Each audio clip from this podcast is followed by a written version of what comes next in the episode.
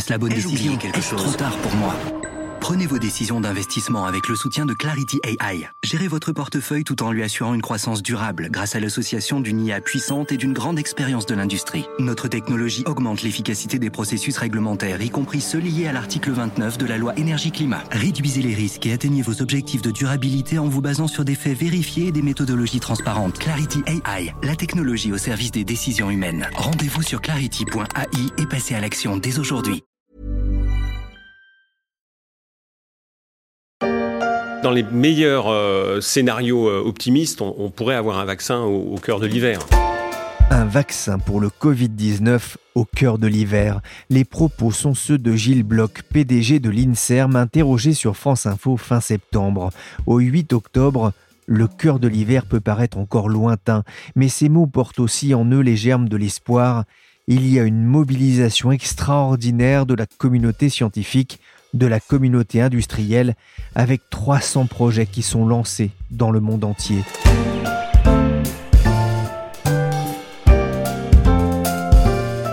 Je suis Pierrick Fay, vous écoutez La Story, le podcast d'actualité des échos, et je vous invite à prendre part à la mobilisation générale contre le virus.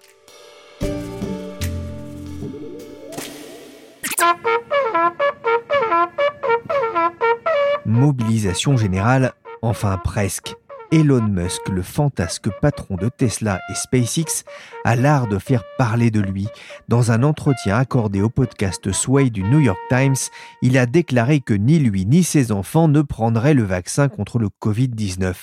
Je ne suis pas en danger, mes enfants non plus, a déclaré celui qui s'oppose également au principe du confinement et de la quarantaine.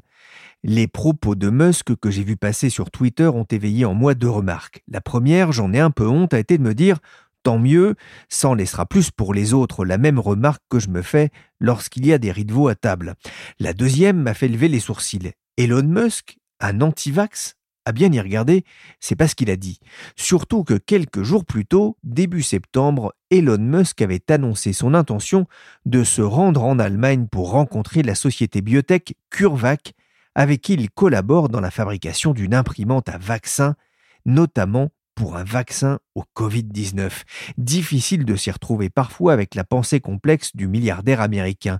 Mais une chose est sûre, la majeure partie de la population mondiale attend avec impatience la découverte d'un vaccin sûr et efficace.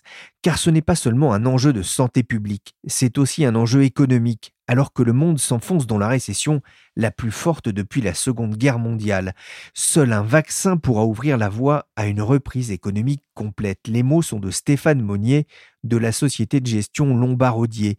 Tant que l'on ne pourra protéger les populations contre le virus, environ un dixième de l'activité mondiale y compris les secteurs du tourisme, de l'hôtellerie et du divertissement, ne renouera pas avec son rythme de croissance d'avant la pandémie. Justement, où en est la recherche? Le cœur de l'hiver sera-t-il situé en novembre ou plutôt en février? À l'heure où de nombreux pays se reconfinent, la question est loin d'être anecdotique. Pour y répondre, j'ai appelé Catherine Ducruet. Elle est journaliste aux échos spécialiste du secteur pharmaceutique et elle me le confie, depuis la découverte de ce virus, c'est le branle-bas de combat. C'est du jamais vu, on peut dire. Euh, il y a euh, quelques 300 projets de vaccins euh, en cours une quinzaine qui sont en essai clinique, c'est-à-dire euh, testés chez l'homme, et quatre qui sont en essai de phase 3, c'est-à-dire le dernier stade avant une éventuelle euh, demande d'autorisation. Donc, euh, parmi ces quatre qui sont en phase 3 et qui sont donc ceux qui sont les plus susceptibles d'arriver rapidement, on a un vaccin d'AstraZeneca, et un de Johnson Johnson qui sont à base d'adénovirus et on a deux vaccins à base d'ARN qui sont celui de la biotech américaine Moderna et de Pfizer associé à une autre biotech qui s'appelle BioNTech. Quand on dit qu'ils sont en phase 3, ça veut dire qu'ils sont plutôt proches d'aboutir? Oui, c'est-à-dire que on a appris aujourd'hui que les résultats des deux vaccins ARN, on les aura entre novembre et décembre. Donc ça, ce sera le résultat de phase 3 et ensuite, euh, on peut imaginer que ça va être examiné le plus rapidement possible euh, pour savoir si oui ou non on les autorise. Je fais un petit stop pour simplifier. L'ARN est au Covid-19 ce que l'ADN est à l'être humain. L'idée de ces vaccins est alors de faire en sorte que ce soit le corps qui fabrique lui-même les protéines du virus qui vont ensuite déclencher la réponse immunitaire, quand le vaccin traditionnel injecte lui directement des bouts de virus. Catherine, les premiers essais cliniques sont encourageants? Disons que les premiers essais déjà sont encourageants dans la mesure où aucun n'a été arrêté, donc ça c'est déjà encourageant. Mais les résultats qu'on a eus jusque-là, c'était des résultats de phase 1 et 2. Et ce sont vraiment les résultats de phase 3 qui euh, pourront nous dire si ces vaccins sont à la fois sûrs et efficaces. Donc, euh, rien de raisonnable ne peut être décidé avant d'avoir ces résultats de phase 3. Où en sont euh, Sanofi et l'Institut Pasteur en France? Alors, Sanofi et l'Institut Pasteur ne sont pas en tête de la course. Sanofi vient juste de démarrer en septembre euh, un essai de phase 1. Donc, on n'est pas encore euh, du tout euh, au même stade que ceux qui approchent le marché. Et puis, l'Institut Pasteur, c'est pas l'Institut Pasteur lui-même, c'est en association avec l'américain Merck qui s'appelle MSD en Europe. Et ce laboratoire joue la carte de la sécurité ne veut prendre aucun raccourci et donc euh, parmi les grands projets, c'est euh, certainement euh, l'un des moins avancés puisqu'il n'est pas encore en phase clinique. J'en profite d'ailleurs pour passer deux messages. D'abord, l'INSERM recherche 25 000 volontaires pour des essais cliniques de plusieurs vaccins en cours d'élaboration il faut juste avoir plus de 18 ans. Ensuite, du 7 au 11 octobre, l'Institut Pasteur organise le Pasteur Don, une levée de fonds pour aider à la lutte, entre autres, contre des maladies infectieuses comme le sida, la tuberculose, le paludisme ou la dengue, mais aussi des maladies émergentes comme Ebola ou le Covid-19.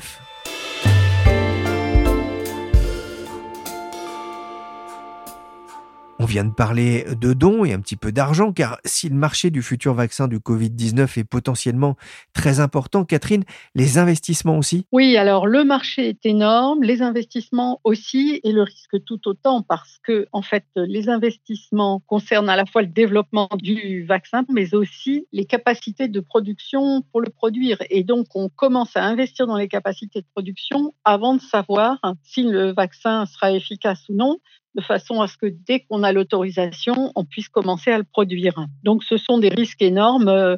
Alors c'est difficile de donner des montants parce que les industriels sont pas très disserts sur ces sujets, mais euh, une unité de production, euh, je sais pas comme celle par exemple de Sanofi pour le virus contre la dengue, on sait que ça avait coûté dans les 300 millions d'euros. Euh, on parle en général à peu près de 500 millions de dollars pour euh, une unité de production et naturellement, il n'en faudra pas une seule, vu les quantités euh, qu'il faudra produire. Oui, justement, c'est l'une des questions qu'on se pose aujourd'hui. Est-ce que les laboratoires ont, cette capacité de fabriquer rapidement euh, les centaines de millions de vaccins qui sont nécessaires? Alors, très clairement, on ne pourra pas vacciner tout le monde le jour où il y aura un vaccin qui sera autorisé. Et un seul fabricant ne peut pas prétendre servir tout le monde. C'est à peu près impossible. On aura probablement une montée progressive euh, des capacités de production. Et puis bon, selon les technologies, euh, la production est plus ou moins bien maîtrisée. Quand il s'agit de technologies anciennes, euh, bon, il y a du recul, on a l'habitude, on a déjà produit d'autres vaccins de cette façon-là. Quand il s'agit des vaccins ARN, par exemple, qui figurent parmi ceux qui sont en tête de la course, il n'y en a aucun sur le marché aujourd'hui. Et donc, ben, on va un petit peu essuyer les plâtres sur la manière de produire ce type de vaccin à très grande échelle. Voilà, pour l'instant, on ne l'a jamais fait. Donc, ce ne sera pas forcément simple. Ce sont des vaccins, en tout cas les vaccins ARN, qui sont très coûteux à produire.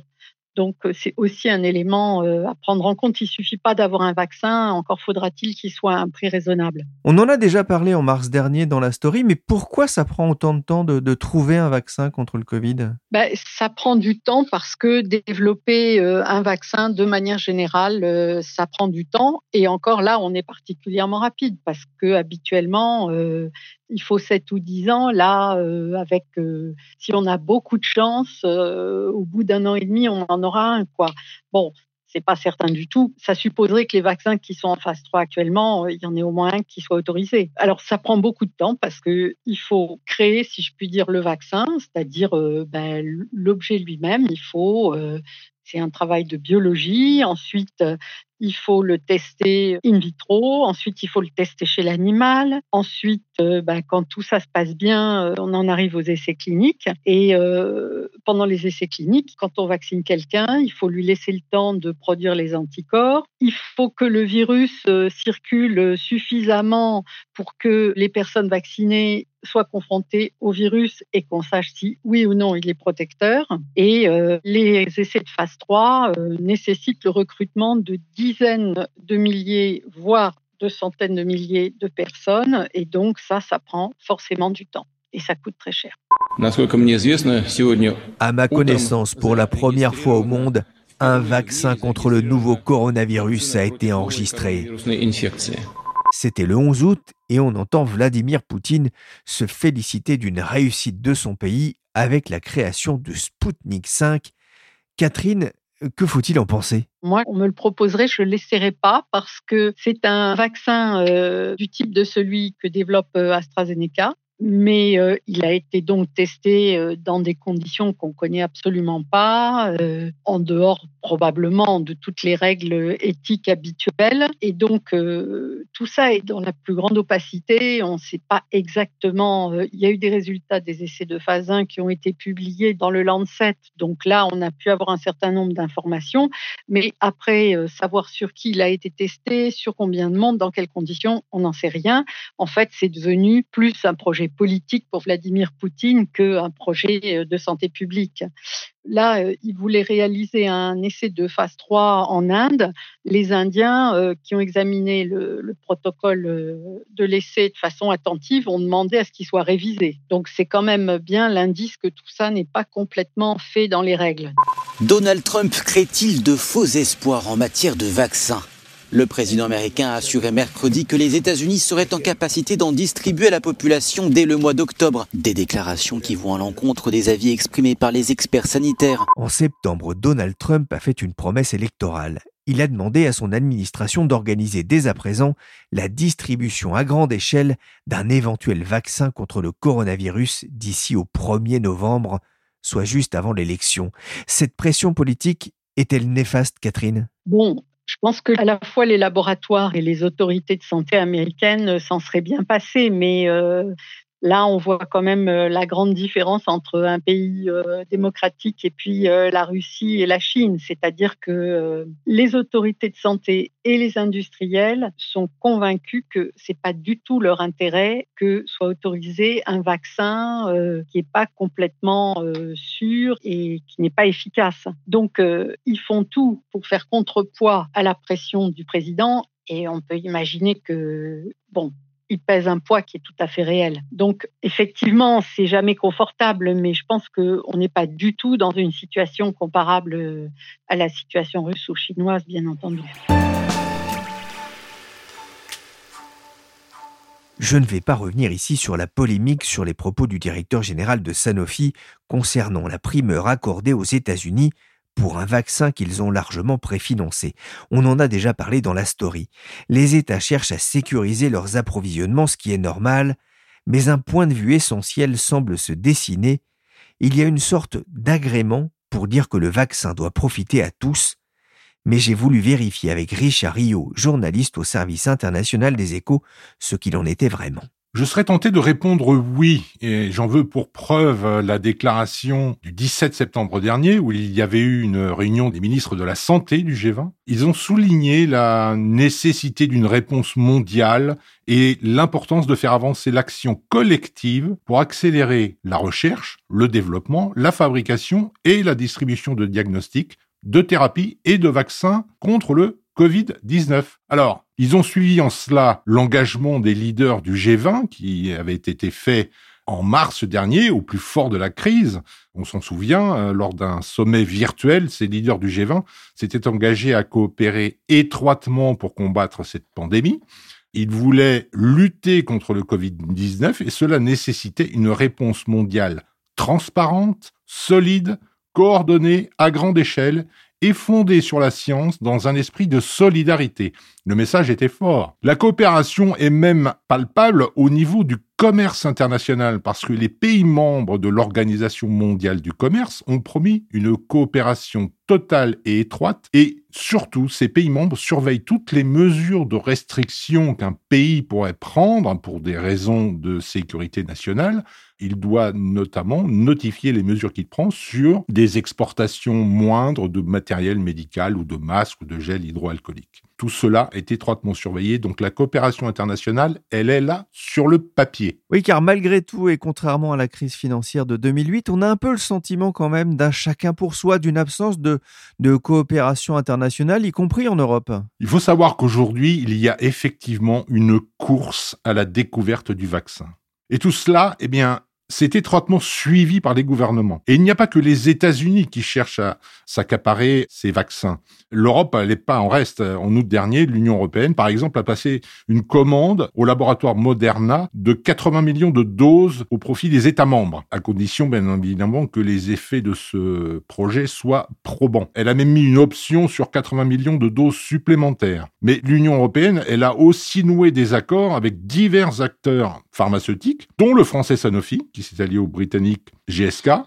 L'Union européenne a commandé 300 millions de doses. Elle a commandé 400 millions de doses à l'américain Johnson Johnson, ainsi que 225 millions de doses pour l'allemand CureVac et 300 millions de doses au suédois britannique AstraZeneca. Donc l'Union européenne, elle a une stratégie de diversification de ses approvisionnements lorsque le vaccin sera mis au point. Alors est-ce qu'on va assister à une foire d'empoigne dès qu'un vaccin sera mis au point? L'avenir le dira, mais la crainte que l'on a, c'est que les pays pauvres soient un peu laissés de côté du moins dans un premier temps. C'est d'ailleurs une inquiétude partagée par l'ONG Oxfam qui accuse les pays riches d'être à l'origine de 51% des précommandes passées auprès des laboratoires.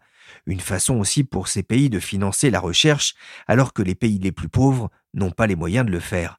Dans ces conditions, Richard, qui va financer les vaccins pour les pays les plus démunis? Eh bien là, une fois encore, c'est la communauté internationale, du moins sur le papier. Que ce soit le Fonds monétaire international, que ce soit la Banque mondiale, les banques régionales de développement qui sont à pied d'œuvre pour aider ces pays pauvres. Les efforts sont réels. Reste à savoir s'ils seront suffisants. Pour le cas particulier des vaccins, la Banque mondiale, qui a déjà débloqué 45 milliards de dollars d'aide aux pays en développement entre avril et juin de cette année, elle vient d'annoncer, fin septembre, une enveloppe supplémentaire de 12 milliards de dollars qui sera ciblée sur la vaccination contre le Covid-19.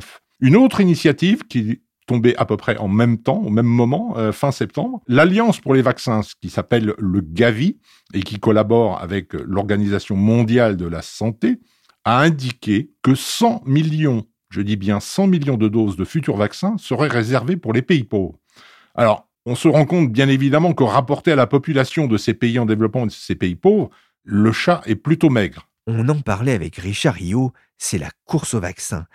Catherine Ducruet, est-ce que la France a sécurisé ses approvisionnements? Alors, euh, la France, euh, je ne crois pas à titre individuel, mais disons que l'Europe euh, a passé toute une série de commandes à différents fabricants, à chaque fois quelque chose entre 200 et 400 millions de doses. Donc, vu qu'on est 80 millions en France à peu près, a priori, ça ne devrait pas poser de problème. Et comme il y a eu des commandes à, à différents fabricants, on n'a pas fait trop de paris sur le vaccin qui l'emporterait. Quoi.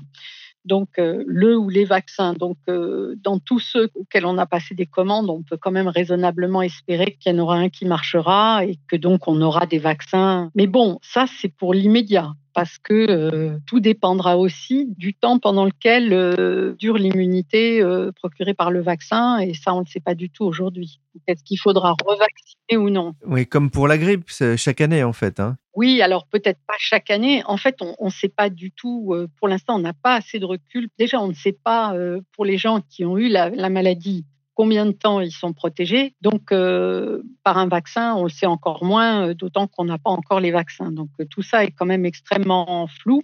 Bon, ça va dépendre essentiellement de la vitesse à laquelle le, virus mute. S'il mute rapidement, ça veut dire que, comme tous les vaccins utilisent comme antigène la même protéine du virus, si jamais cette protéine est modifiée, ça voudrait dire que les vaccins vont tomber à côté de la plaque. Donc ça, c'est pas très souhaitable. Et ça incite aussi à se demander si on n'aurait pas intérêt à chercher euh, un peu comme euh, on l'espère toujours pour la grippe, euh, le vaccin universel. Il y a d'ailleurs une biotech, enfin au moins une aux États-Unis, qui travaille sur ce type de piste. Elle est dirigée par un Français d'ailleurs et elle tente de mettre au point un vaccin en utilisant une partie de cette fameuse protéine qui est conservée chez tous les types de coronavirus. Tous ceux qu'on a vus, par exemple le SARS-CoV-1, le MERS, bon, sont des parties du génome qui sont inchangées. Et donc, euh, on peut espérer que si c'est ça qu'on utilise dans le vaccin comme antigène, on a une chance qu'on ne soit pas obligé de se revacciner euh, régulièrement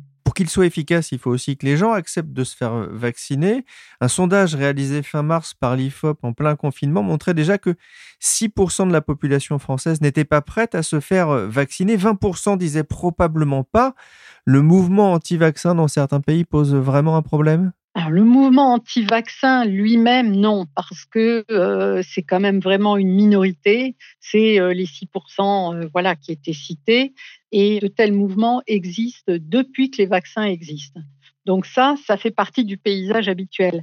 Ce qui est plus inquiétant, c'est euh, l'espèce de méfiance diffuse qui s'est répandue euh, dans la population de façon beaucoup plus large et qui ne concerne pas seulement les vaccins. Il y a une espèce de discrédit, euh, disons, de la parole scientifique. Et donc, euh, ça, c'est plus inquiétant. Et il faut certainement que les fabricants euh, jouent la carte de la transparence parce que si jamais les gens apprennent qu'il y a eu des effets secondaires pendant les essais, qu'on ne leur a pas dit, je pense que ça, ça serait vraiment une catastrophe pour l'acceptabilité du vaccin, comme on dit. Et il faut aussi que les autorités de santé aient un discours clair, c'est-à-dire pas ce qu'avait fait euh, Bernard Kouchner euh, au moment du vaccin contre l'hépatite B, en disant d'abord oui euh, on va vacciner, c'est obligatoire, et puis ensuite disant ah bien non finalement c'est plus obligatoire, mais on vous incite vraiment à le faire parce que là les gens se sont dit si c'est plus obligatoire, bon c'est qu'ils ont un doute.